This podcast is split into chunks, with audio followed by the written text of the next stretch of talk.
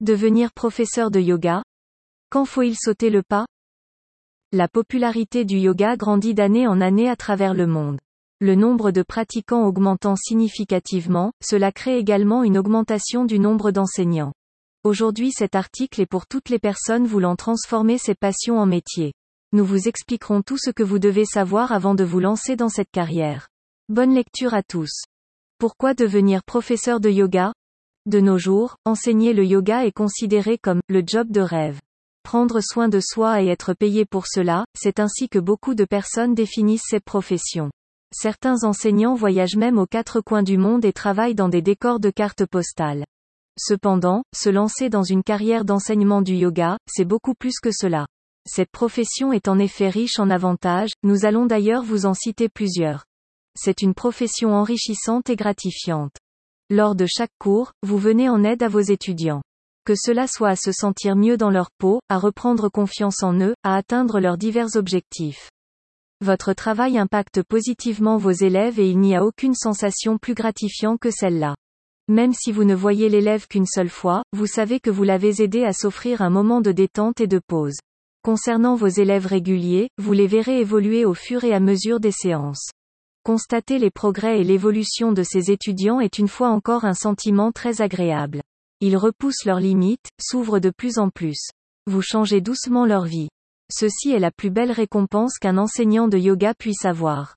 Vous rencontrez des personnes d'horizons différents. Cela commence dès votre formation de yoga. Cette pratique attire une multitude de profils différents, venant du monde entier. Vous rencontrez des personnes de tous âges, aux histoires, métiers et origines différentes. Chaque étudiant est unique. Mais cela va encore plus loin. Vous serez surpris par la capacité d'interprétation de chacun lors des asanas. Chaque étudiant effectue sa position avec une variation propre à lui et à sa condition.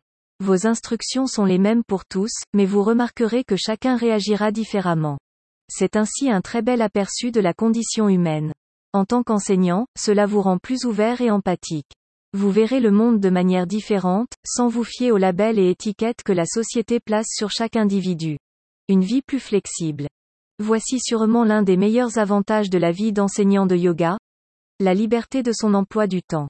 Contrairement à la plupart des autres professions, vous n'avez pas d'horaires imposés ou de temps de pause à respecter. Vous êtes libre de choisir comment organiser vos cours, et ainsi votre temps. Vous vous adaptez ainsi à vos engagements personnels et à vos autres projets. Autrement dit, vous êtes en charge et cela fait du bien. De plus, si vous aimez voyager, c'est une des rares professions que vous pouvez exercer n'importe où dans le monde. En d'autres termes, vous êtes beaucoup plus libre dans vos choix et pouvez emprunter votre propre chemin.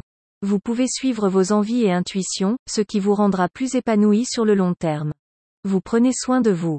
Certes vos cours sont bénéfiques à vos étudiants, mais ils le sont pour vous aussi. Vous profitez des bienfaits des différentes asanas, mais aussi des exercices de pranayama, de méditation et de relaxation.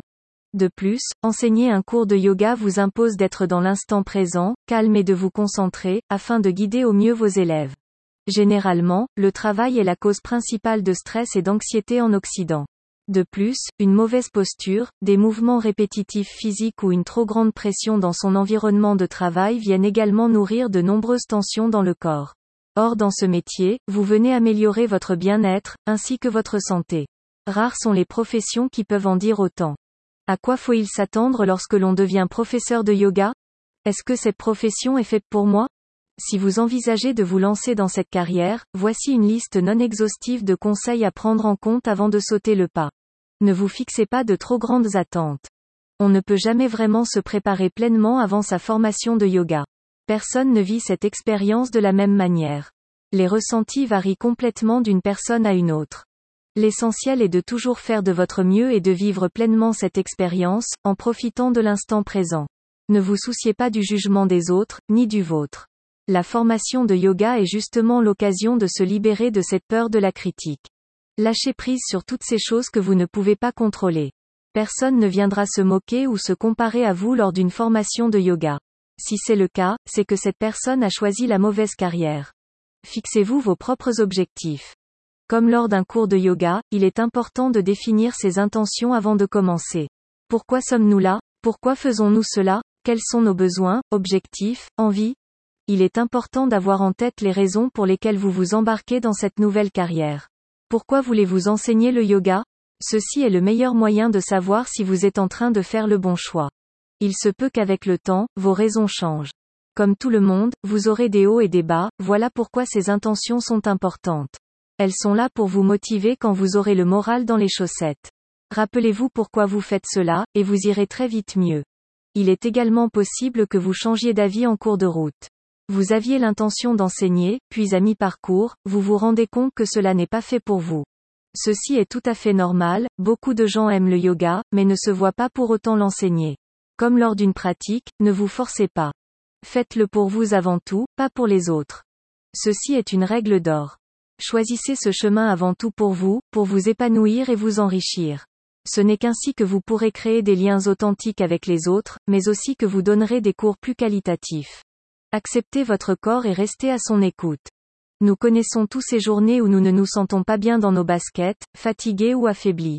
Des jours où certaines postures paraissent impossibles à accomplir ou à tenir. Si cela vous arrive, ne vous en faites pas, c'est tout à fait normal. Personne n'a dit que tous les enseignants se devaient de pouvoir maîtriser chaque posture de yoga. Comme vos futurs élèves, vous êtes vous aussi en exploration de votre corps. Vous prenez le temps de découvrir vos capacités, mais aussi vos limites.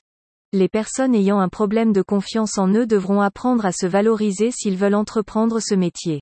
Le but est d'aider les gens à s'accepter, comment faire si l'enseignant lui-même se dénigre? Personne n'est parfait, ne laissez donc pas votre ego vous maltraiter. Chaque individu a ses capacités, il suffit d'être curieux, d'accepter ses erreurs et de ne pas baisser les bras. Patience et persévérance sont des valeurs clés en yoga. Enfin, n'ayez pas peur de demander de l'aide. L'opinion générale tend à interpréter cela comme de la faiblesse, mais cela est faux. Cela marche aussi dans l'autre sens.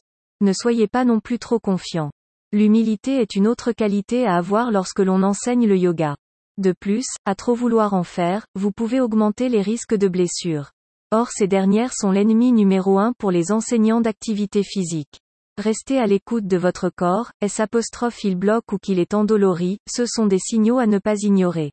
Cependant, si malheureusement vous vous blessez, cela peut être l'occasion de rechercher comment récupérer et guérir au mieux.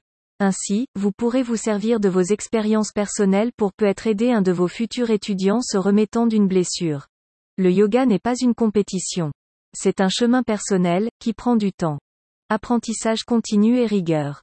Lorsque vous vous lancez dans l'enseignement du yoga, gardez à l'esprit ceci, les connaissances autour du yoga sont larges.